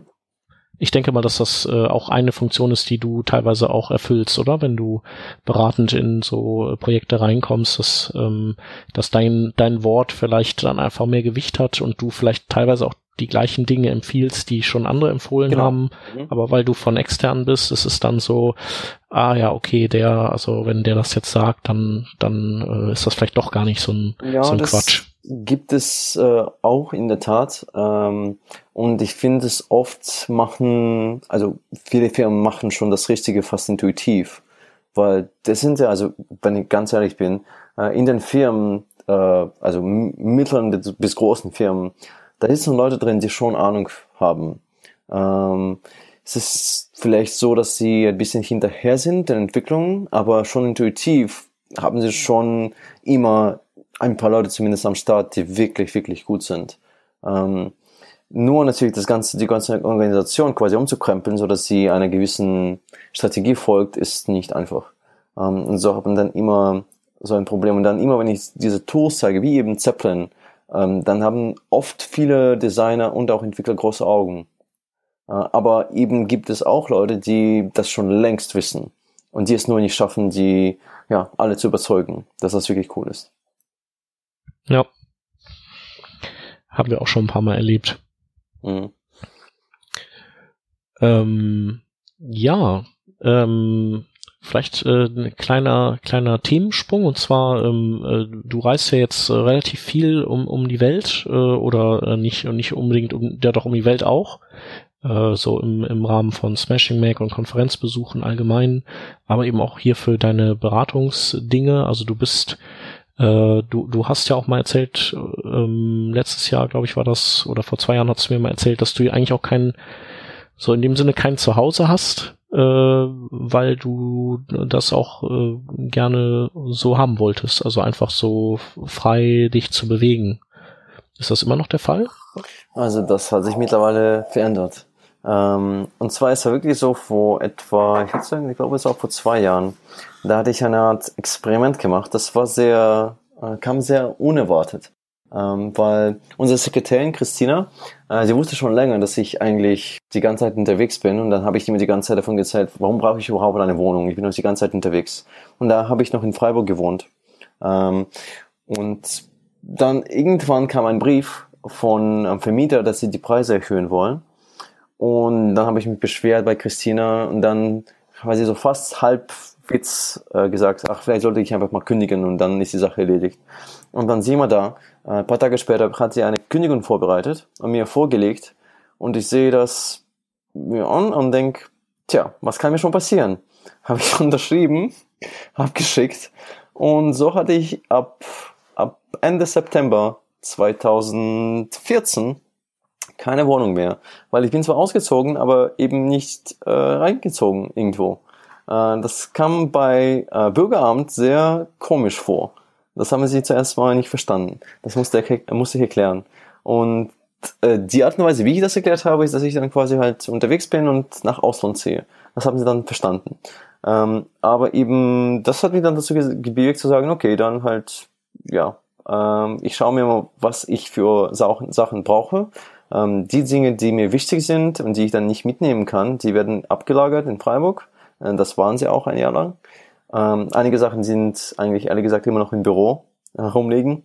Ähm, und andere Sachen, ja, die sind fleißig mit mir rumgelaufen in der Welt in meinem 23 Kilo schweren Koffer. Äh, ich habe auch ein schönes Foto, äh, wo dann alles weg war, bis auf den Koffer. Und es ist schon erstaunlich, dass man eigentlich sein ganzes Leben auf das Wesentliche reduzieren kann und ganz schon reinpacken kann in 23 Kilogramm. Ähm, schon etwas nostalgisch macht mich das wieder. Und das habe ich dann genau ein Jahr durchgezogen und mit meiner Freundin unterwegs gewesen und wir waren in vielen, vielen Ecken. Und ich muss aber ganz ehrlich sagen, am Ende, nach vielleicht 320 Tagen oder so, war ich mir einfach mal, ich war so müde von dieser ganzen Reiserei. Da wollte ich einfach mal sagen, hey, das, das reicht, weil man ist dann die ganze Zeit auf Foursquare oder man erforscht etwas, man muss die ganze Zeit nachschauen, wo kaufe ich jetzt ein, äh, wo gehe ich zum Friseur, obwohl das nicht unbedingt mein Problem ist ähm, und andere Geschichten dieser Art. Und das macht einen sehr, ja, müde. Also es ist schon cool, wenn man dann erforschen kann und das Ungewisse und der Unbekannte ausprobieren, aber nicht, wenn man das quasi zum alltäglichen ähm, ja, wenn, nicht wenn das zum Alltäglichen wird. Dann wird es etwas zu viel. Und dann nach einem Jahr war das dann vorbei. Und jetzt habe ich eine Wohnung, haben wir hier eine Wohnung in Vilnius, Litauen, äh, weil meine Freundin hier studiert. Und es ist übrigens sehr kalt hier. Also lange will ich hier nicht bleiben. Wie kalt ist es gerade? Ähm, jetzt vielleicht minus sechs, sieben. Mhm. Also okay, ja, das ist nicht so kalt wie in Kanada, aber ja. das ist nicht warm. Und äh, du machst dann aber alles äh, remote oder bist du äh, gar nicht mehr so, ähm, äh, also äh, läuft beim Smashing Mac äh, mittlerweile vieles äh, ohne dass du, ohne dein Zutun oder wie regelt ihr das? Also Genau, also wir haben einen äh, Geschäftsführer, Geschäftsführer Markus. Äh, ich war ja Geschäftsführer und dann habe ich meinen Job aufgegeben. Und weil ich mich eher Texten, Inhalten, äh, Konferenzen und sie dem Inhaltlichen widmen wollte, Kreativen widmen wollte. Und ich wollte mich nicht damit beschäftigen, äh, ja, Leute einzustellen, Leute zu feuern und so weiter und so fort. Das, ähm, das wollte ich einfach nicht. Und ich hatte schon eine schwierige Zeit hinter mir, wo ich dann quasi mich überhaupt gefragt habe, will ich denn Smashing noch weitermachen, weil ich war, also ich bin jetzt jetzt schon seit zehn Jahren dabei, äh, seit der Gründung und vielleicht will ich was ganz anderes machen. Was war ich Chefkoch werden, obwohl ich ganz schlechter Chefkoch bin, äh, Koch bin. Ähm, oder vielleicht will ich was ganz anderes machen, ich weiß es nicht. Äh, und dann habe ich eine Weile nichts gemacht und danach äh, war mir klar, dass dieser Job, den ich hatte, äh, wo es wirklich darum ging, Leute einzustellen, Gespräche zu führen, Project Management, äh, CEO-Geschichten, das muss ich eigentlich nicht machen. Und so habe ich das aufgegeben, ich glaube vor zwei, drei Jahren, es war ziemlich sicher im März. Und seitdem mache ich eben kreative Geschichten, Content und, und, und. Und in Freiburg ist Markus immer noch und er führt quasi das Team. Äh, und ich bin halt überall. Und sehr oft gibt es so einen quasi ongoing Witz bei uns im Slack oder auch auf Skype. Tja, ratet mal, wo, Widerlich heute ist. Weil niemand wirklich weiß. Äh, und ich bin aber wirklich viel unterwegs in Firmen. Also vielleicht 14 Tage pro Monat bin ich zu Hause und 14 Tage, mindestens 14 Tage, bin ich dann irgendwo unterwegs auf der Welt. Und das ist aber so ein Pensum, das für dich dann auch in Ordnung ist jetzt. Uh, ja, also ich würde das eher reduzieren, aber ich, also ich meine, die Reisereien reduzieren. Ich will schon eher, also mehr Zeit zu Hause verbringen. Ähm, aber es gibt halt einige Projekte, wo, ich, wo ich dann einfach nicht Nein sagen kann. Nicht wegen Geld, sondern weil es ein super interessantes Projekt ist. Und ja. es ist für mich einfach sehr spannend zu sagen, hey, das ist mein Wissen, mein Kenntnisstand. Und basierend darauf, wenn wir hier nur das ein bisschen anpassen, ob das JavaScript ist oder Performance oder Checkout oder sonst was, dann bin ich mal gespannt, ob das was bringt. Und da kann ich meine Ideen groß testen. Also bei Unternehmen und Firmen, äh, wo, was weiß ich, äh, wo sie wirklich Zehntausende Besucher pro Sekunde haben. Ähm, das hat man nicht oft als Erfahrung. Das finde ich schon sehr cool. Ja. Da machst du ja bald dem äh, Luke Wroblewski auch Konkurrenz. Das glaube ich nicht. nee. Ja. Ja, aber eins an dieser Stelle vielleicht etwas ganz wirklich off-topic. Ähm, ich finde es auch interessant, und das ist wirklich ein ganz anderes Thema, das wir übrigens nicht besprochen haben. Ähm, ich finde es interessant, dass viele der wichtigen Themen äh, immer quasi in eine Richtung gehen, äh, wo wir uns überlegen, was sind die schönen Praktiken für Web Performance, für CSS Architecture, für Design, für Screen Design, für Trends, für was weiß ich, was sollte man nicht tun, was sollte man nicht tun. Man sollte Products nicht nutzen, man sollte vielleicht, was weiß ich, ähm, andere Dinge tun. Und ich finde, dass uns wirklich ganz ähm, äh, vielleicht grenzwertige Themen fehlen. Ich habe nämlich vor etwa zwei Monaten, vielleicht drei Monaten, äh, den Frontend-Entwickler von Pornhub kennengelernt. Ähm, der ist Senior Frontend-Entwickler bei Pornhub. Und Pornhub ist eben so eine Seite, die oft besucht wird. Und die Traffic-Zahlen und die Probleme, also Frontend-Architektur, Frontend-Probleme, die sie haben, sie können gar nicht verglichen werden mit den Dingen, die wir uns, mit denen wir uns meistens beschäftigen. Und das sind so ein paar Themen, äh, oder wenn, was weiß ich, wenn Pornhub darüber bloggt, dann man möchte nicht drüber vielleicht sprechen oder das ist eher so ein graues Thema und, äh, und so weiter und so fort. Aber sie haben super interessante Probleme zu lösen. Hinblick auf Performance, Streaming, alles Mögliche. Und er hat zum Beispiel wirklich massive Probleme, weil er es nicht hinkriegen konnte, irgendwie auf einer Konferenz angenommen zu werden, weil das halt so ein dreckiges Thema ist. Ich wollte gerade sagen, das ist doch voll cool. Äh, lad ihn doch mal hier auf eine Smashing-Conf ein, aber wahrscheinlich ist das dann, hast du so laufen ja, die ganzen ich, ich amerikanischen Speaker Sturm oder so. Ja, ich frage mich wirklich an dieser Stelle, ist das, was passiert dann, wenn so ein Sprecher eingeladen wird? Mhm. Wird das gut ankommen? Wird das ganz schlecht ankommen? Ich meine, natürlich wird, wird man schon sicherstellen müssen, dass er oder sie ähm, halt nicht so unbedingt die Screenshots zeigt der Arbeit, die sie da machen. Äh, vielleicht das eher abstrakter fährt, äh, macht. Ähm, ich weiß auch nicht. Also, oder auch Poker, Gambling. Also diese Industrien, die sind ja massiv und sie haben ganz andere Probleme als diese kleinen Probleme, wo ähm, wir uns oft verlieren in feinen Details. Und ich finde es super spannend zu entdecken, äh, was für, wie sie diese Probleme lösen. Also das ist ja Frontend auf, einer, auf einem ganz anderen Niveau. Ja. Und ich spreche jetzt eben, wie gesagt, nicht von Screen Design und auch nicht vom Visuellen, sondern wirklich äh, von Performance-Problemen, Architekturproblemen. Es ist halt wirklich wichtig auch für uns zu wissen, okay, wenn ich eine, ein Problem dieser Größe erreiche, es muss ja nicht unbedingt Pornhub sein, aber es kann Enterprise-Firma ähm, sein, da muss ich ja wissen, was ich tue, damit ich nicht äh, auf Probleme stößt, die andere Firmen schon hatten. Finde ich super spannend. Ja. Ja, da findet man halt auch einfach nicht mehr viele Firmen, die, die sich mit solchen Themen beschäftigen, ne? Ja. Also. Und bereit sind, das, das auch teilen, muss man dazu sagen. Ja. Also ich finde es das cool, dass jemand vor, vor Pornhub auch aktiv sagt, er möchte dieses Wissen gern mitteilen anderen. Also ich würde das unbedingt gern sehen. Okay. Also mich interessiert vor allem auch die ganze, die ganze Serverarchitektur, die die dort haben. Also was die Ja, an Requests abfangen müssen, das Ja, ist ja Das, das fände ich super spannend. irrsinnig. Nur wir haben halt hier in Europa nicht so die Einstellung, die unbedingt die Amis dazu haben, glaube ich. Also ähm, ich glaube, man ist da noch ein bisschen offener, deswegen könnte ich mir schon vorstellen, dass man da in Europa ähm, auf Konferenzen schon eine Chance hat, da irgendwo hinzukommen, ne?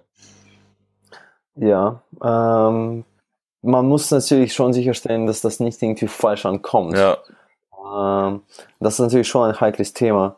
Ähm, da ist vielleicht Gambling sogar etwas einfacher. mm, Und da muss man schon wirklich ganz genau schauen, was man, was man tut. Aber ich finde, inhaltlich wäre das super spannend, super interessant. ja. Ähm, worauf wir ja eigentlich vorhin noch ein Stück weit hinaus wollten, war ja dein Leben auch, äh, sag ich mal, in der, auf der Welt und du sagst ja auch, du bist aktuell noch ziemlich viel unterwegs. Äh, du hast angesprochen, du hast so ein paar, paar Tricks sozusagen, wie du um die Welt kommst. Du hast angefangen mit dem, mit dem Airport, wo du ein paar Tricks kennst. Erzähl doch mal so ein, so ein Schwank, der uns allen im täglichen Leben äh, bei der Reise um die Welt praktisch helfen kann. Ja, also es gibt ein paar Fluggesellschaften, die ich nicht benennen darf, äh, wo ich oft Probleme hatte und dann habe ich gesagt, nee, das war's. Sie wollen mich tricksen, also diese Low-Cost, Low-Fare ähm, Fluggesellschaften, sie wollen mich austricksen. Tja, dann haben sie den Falschen erwischt. Hier zeige ich ihnen das wahre Gesicht. Äh, und im Grunde genommen äh, sind das einfach nur ein paar kleine Tricks, äh, die einem helfen, vielleicht nicht unbedingt auf den Kosten zu bleiben die man normalerweise hat.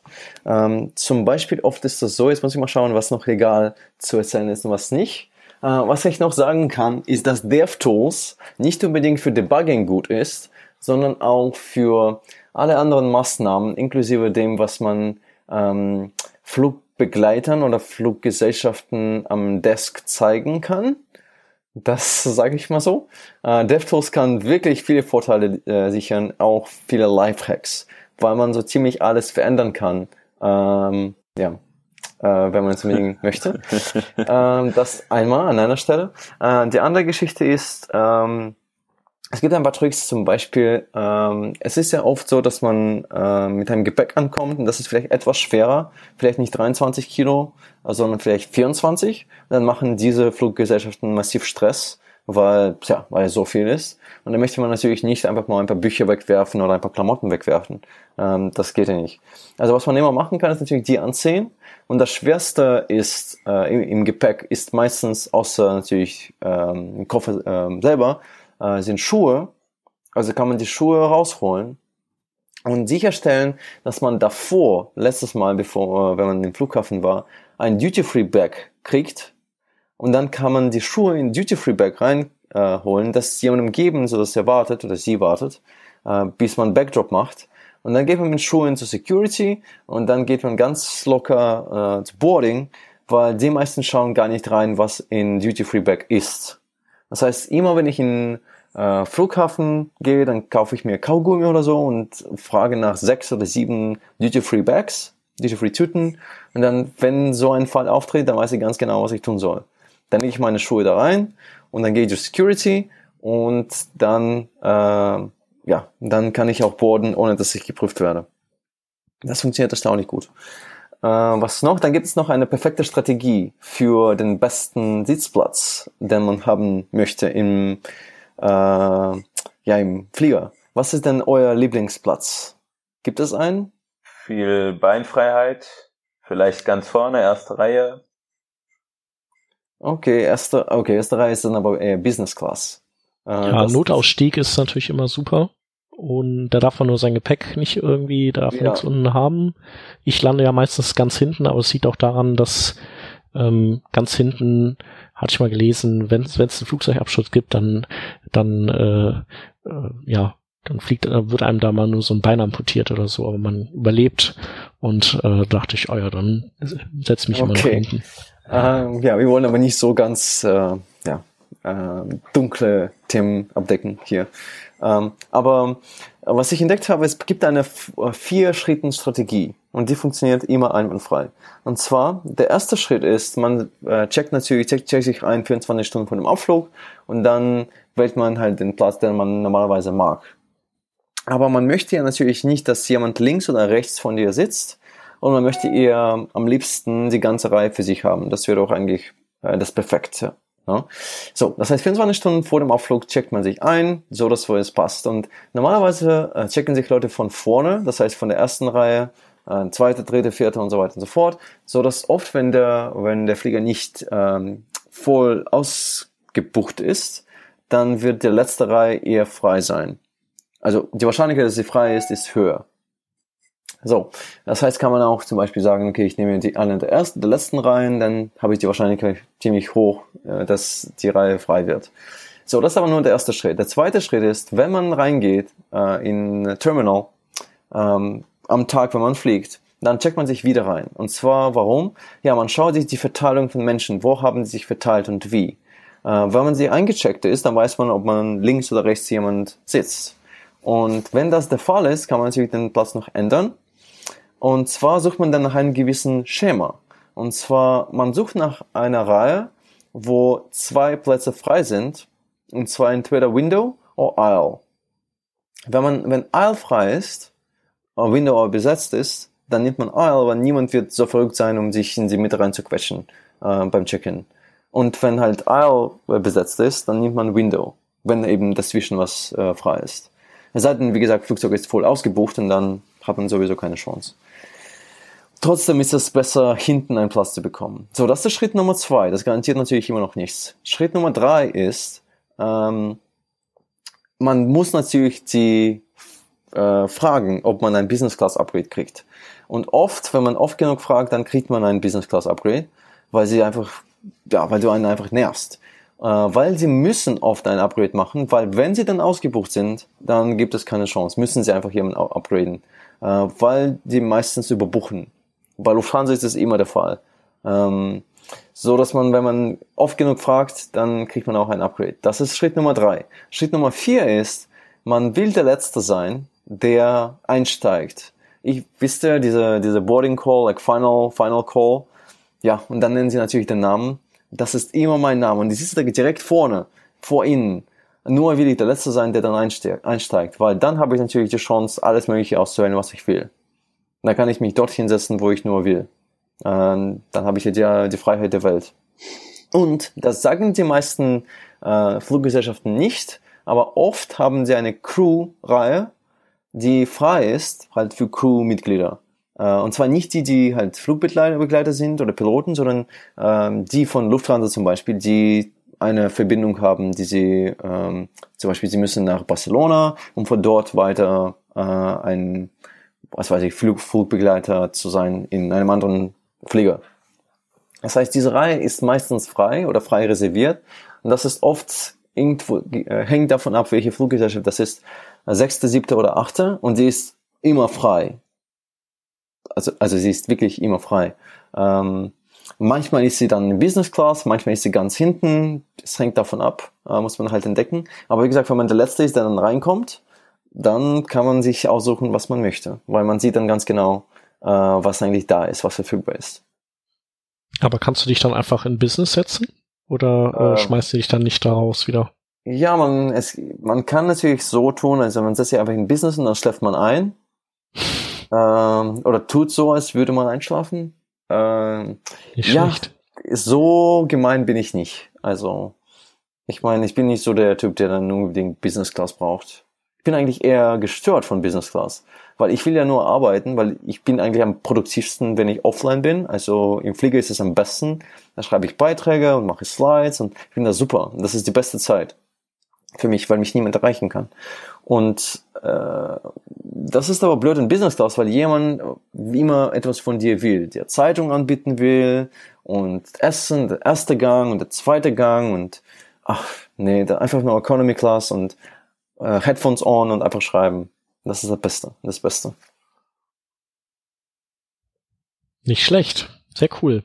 Und du äh, fragst dann immer so, du also mit häufig nach Business Class Fragen heißt, du fragst die gleiche Stewardess tausendmal hintereinander, ob die dich upgradet, bis ja, sie irgendwann so die Nerven Leute, verliert. Geht. Solange ich, wenn ich gut gelaunt bin, dann gleich sechs, sieben Mal. Und äh, kennen die dich dann schon und äh, kennst du die alle schon? Und dann äh, sagen die so, oh nein, der also, wieder. Da ich der, ja, da ich ja über Frankfurt fliege sehr oft, ähm, merke ich schon, dass einige Gesichter mir bekannt vorkommen. Vielleicht komme ich ihnen auch bekannt vor. Ähm, also Upgrade kriege ich vielleicht ja, einmal im Monat, was eigentlich gar nicht so schlecht ist. Ja, cool. Ja. Das sind ja auch ein paar Aber Kröten, die man da spart. Das Blöde ist, dass man trotzdem noch keine Doppelmeilen bekommt. Oh, das ist übrigens sehr wichtig. Ähm, Lufthansa gehört ja zu Star Alliance und es gibt ja Silver Membership und Gold Membership. So, jetzt ein Trick habe ich rausgefunden äh, und den müsst ihr auf jeden Fall benutzen. Wenn man viel fliegt, dann lohnt es sich eigentlich gar nicht oder kaum, äh, die Meilen über Miles and More von Lufthansa zu sammeln das dauert dann ewig, bis man überhaupt einen Status bekommt und in Lounges reinzukommen und so weiter. Und ich bin nicht so der Freak, der dann äh, Luxury oder Luxus braucht, um in Lounge reinzukommen. Nur oft bin ich dann ähm, irgendwie im Flughafen für drei, vier Stunden und da will ich sich hinsetzen und in Ruhe arbeiten. Das ist bei mir das Wichtigste und das man möchte aber nicht dann 50 oder 40 äh, Euro für Lounge Access zahlen. Also was ich herausgefunden habe, es gibt ja viele Mitglieder von Starlines und eins davon ist Aegean, Aegean Airlines, das griechische. Und die haben die besten Bedingungen für Silver Membership und Gold Membership. Da muss man gar nicht viel fliegen und da kriegt man fast ja sehr sehr schnell ähm, Silver Membership, ähm, die dann von allen in allen Flughäfen akzeptiert wird, sondern man, so dass man in alle äh, Silver Membership ähm, ähm, Lounges reinkommt. Und das ist ziemlich cool. Man muss nur halt Urlaub machen in Griechenland. Ähm, paar Mal im Jahr. Und das war's. Fliegst du oft mit denen? Äh, also, naja, ich, ich bin jetzt äh, viermal geflogen und ich habe auch ein paar Meilen und so habe ich schon meine Silver Membership, ohne viel zu tun. Und bei Lufthansa hat es, ich glaube, anderthalb Jahre gedauert. Das ist ein kleiner Unterschied. Ja. Ja, cool. Das dürfte auch dem einen oder anderen helfen. Ach, hoffe ich doch mal. Ja, das hoffe bei ich. Bei Flügen zu Konferenzen oder so, das äh, macht das Ganze dann ja nochmal ein bisschen attraktiver. Ja, genau. Ja, cool. Ha hast du noch Zeit? Ein bisschen? Sonst würden wir nämlich noch eine Frage loswerden. Ja, ja, sicher, natürlich. Ja. Ähm, und zwar, ähm, Du hattest mal auch geschrieben so ein bisschen darüber, wie äh, bei euch so äh, im Smashing Make Artikel entstehen und das fand ich eigentlich ganz interessant und ich denke, äh, wenn wir dich da haben, dann ähm, dann sollten wir das vielleicht auch äh, einmal hier erzählen, weil das ja relativ aufwendig ist. Also man, ich glaube, viele Leser unterschätzen das einfach. Ja, also da, ich muss schon sagen, dass sehr oft ähm, so eine Art ähm, Missverständnis vielleicht entsteht, weil Leute denken, dass wir eigentlich nur bloggen, dass dann irgendwann reinkommt, irgendwas reinkommt und dann wird es gepublished und so geht es halt hin und her äh, immer wieder. Das ist aber viel, viel aufwendiger. Also wir haben eine massive Editorial, einen massiven Editorial-Aufwand, das weiß der Anselm wahrscheinlich auch, ähm, wo jeder Beitrag muss durch ein sogenanntes Experts-Panel gehen. Ein Experts-Panel sitzen ungefähr 120, 130 Leute aus der Community, äh, die wir irgendwann mal eingeladen haben, Beiträge zu reviewen, äh, zu ganz unterschiedlichen Themen, von CSS zu JavaScript-Architektur, Performance, SEO, äh, Marketing, alles. Und wenn wir so einen Beitrag haben, dann muss er zumindest mindestens zu zwei Experten gehen und dann Feedback von ihnen bekommen. Und das Feedback sieht dann wie eine Art, äh, ja, eine Art Formular aus, das sie dann ausfüllen, äh, und uns dann zuschicken und dann kommunizieren wir mit dem Autor, um Beitrag zu verbessern. Und damit ein Beitrag überhaupt eine Chance hat, rauszukommen, ähm, also übrigens geben sie auch eine Bewertung von 1 bis 5. Und damit der Beitrag überhaupt eine Chance hat, rauszukommen, äh, muss er mindestens 3,5 haben. Und das schaffen viele Beiträge gar nicht. Äh, und natürlich sortieren wir auch einige Beiträge aus, schon bevor die Leute anfangen zu schreiben. So dass wenn wir anfangen zu schreiben, dann ist es schon, sollte schon klar sein, dass es nicht so eine schnelle Geschichte ist, die man dann an einem Abend schreibt, sondern es ist eher Commitment, das ziemlich viel Aufwand kostet. Von unserer Seite und von Seite der, von des Autors oder der Autorin. Und wenn aber Feedback gut ist, dann kommunizieren wir mit, äh, mit, eben mit dem Autor, um Beitrag zu verbessern und äh, machen Vorschläge und irgendwann gibt es natürlich Proofreading dazu und Editing, wo es dann, dann gibt es noch Bilderoptimierung und das wird dann auch irgendwann äh, in CMS reinkommen und irgendwann ist es dann soweit und der Beitrag kommt raus. Aber dieser Prozess dauert. Ähm, sehr schwer einzuschätzen, wie viel so ein Prozess dauert. Das hängt wirklich sehr stark vom Beitrag äh, ab. Ich hatte auch meine Beiträge, die ich geschrieben habe, die es dann nicht geschafft haben durch Editorial Process. Ähm, und die musste ich dann wegwerfen. Ähm, das ist immer sehr traurig. so das heißt, du, du schickst die dann auch anonym sozusagen ja, auch in diese, gehen die durch die Gruppe? An die. Experten. Äh, gut, nicht immer muss ich sagen. Jetzt zum Beispiel bei diesem letzten Beitrag, da war ich mir ziemlich sicher, dass der eigentlich nicht so schlecht ist. Hat Anselm direkt den Beitrag von mir bekommen. Äh, aber meistens ist es dann anonym. Und mhm. äh, wenn es dann und dann hatte ich schon ein paar Fälle, wo meine Freunde, die ich denke, wie können, können sie mir zwei Sterne geben? Das geht doch gar nicht. Das geht doch nicht. Ich bin doch ganz nett. Weil wieso ist das nicht klar? Das, das sieht man doch an, an dem, an der Art, wie ich schreibe, dass ich, dass, dass ich es bin. Aber nein, dann geben sie einfach zwei Sterne und dann kommt er nicht raus. Und das ist ja auch das ziemlich blöd, weil wenn ich sie dann treffe, kann ich das nicht irgendwie ansprechen, hey, du hast meinen Beitrag umgebracht. Vielen Dank dafür. Das kommt immer schlecht an. Aber das ist wirklich, ähm, das Anonyme dabei ist sehr wichtig. Ähm, das hebt eben hervor, dass wir Qualität besessen sind. Ähm, es muss wirklich stimmen, alles muss stimmen. Und äh, selbst Sponsored Articles, äh, wo ich immer dagegen war. Ähm, für mich war das immer sehr, sehr wichtig, diese Trennung zu haben zwischen Editorial Content und Advertising.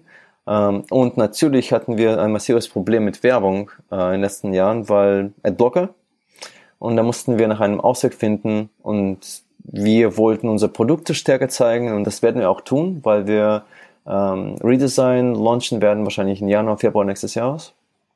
Das wird halt unsere Produkte etwas eher in den Vordergrund stellen äh, und auch unsere Produkte besser integrieren, so dass man zum Beispiel mit einem Button äh, im, im, Beitrag wirklich sofort Checkout machen kann, ohne dass man erst in den Shop mal gehen muss und sich dort registrieren und so weiter, ähm, sondern das wird eher integriert sein. Das finde ich ziemlich cool. Äh, aber was wichtig ist, ist, dass wir halt das Problem hatten mit Werbung und ähm, die Idee war, ja, wir müssen jetzt kurzfristig etwas finden, was uns, äh, was das lösen wird. Ähm, und das war dann Sponsored Content. Und ich bin immer noch äh, nicht, ich stehe nicht voll dafür, muss ich ganz ehrlich sagen.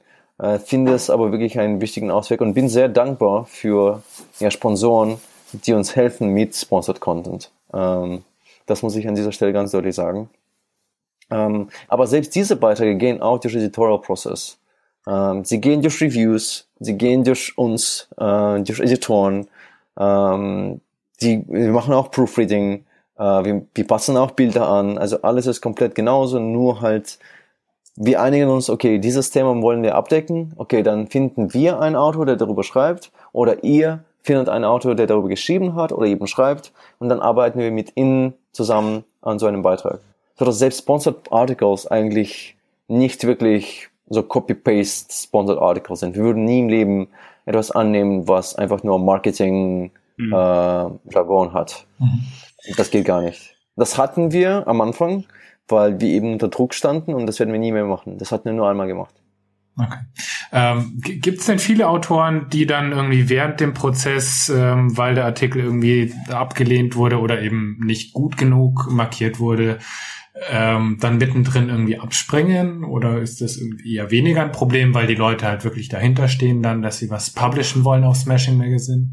Ja, also es gibt viele Leute, die dann einfach ungeduldig werden. Die denken, um, I have not signed up for this. das ist ein Zitat eher. Äh, weil sie denken, ja, das ist eben viel mehr Aufwand, als ich gedacht habe. Viel mehr Aufwand, als ich gedacht habe. Aber bitte sagt das niemandem, ja? Das wäre gut. das kriegen wir keine Autoren mehr. Ähm, nee, ähm, jetzt ehrlich, ähm, ja, es ist ziemlich viel Aufwand. Äh, wenn jemand schreiben will, dann die meisten Autoren sehen das so ein, dass wir ihnen helfen, den besten Beitrag zu schreiben, den sie können, schreiben können zu dem Thema. Und das wissen sie zu schätzen. Äh, manchmal, muss ich ehrlich sagen, äh, tendiere ich dazu ein bisschen zu übertreiben. Dann sehe ich zum Beispiel, oh, es ist was Cooles rausgekommen, was Neues rausgekommen und der Beitrag passt eigentlich zu dem Thema, also müsste eigentlich das auch noch rein, obwohl der Beitrag schon fertig ist. Und dann gibt es einen oder anderen Autor, der dann sagt, ähm, nee, jetzt, das, das war's, jetzt habe ich keine Zeit mehr. Und das ist okay, das akzeptieren wir dann. Ähm, und oft gibt es auch noch der Fall, dass man immer in diesem 3,54 Sterne hat oder eben 3, 3,5, wo es dann eher schwierig wird, weil man nicht weiß, ja, das ist okay, aber es ist halt nicht so der Smashing-Beitrag. Lassen wir das oder lassen wir das oder publishen wir das doch? Dann ist es halt so eine Art Editorial Judgment, wo wir uns dann entscheiden müssen. Tun wir das oder tun wir das nicht? Nee, ich sage immer gern, ich habe jetzt im, ich glaube was September oder so, einen Artikel bei euch veröffentlicht. Und ich sage immer gern, äh, der Artikel hat drei Jahre gedauert.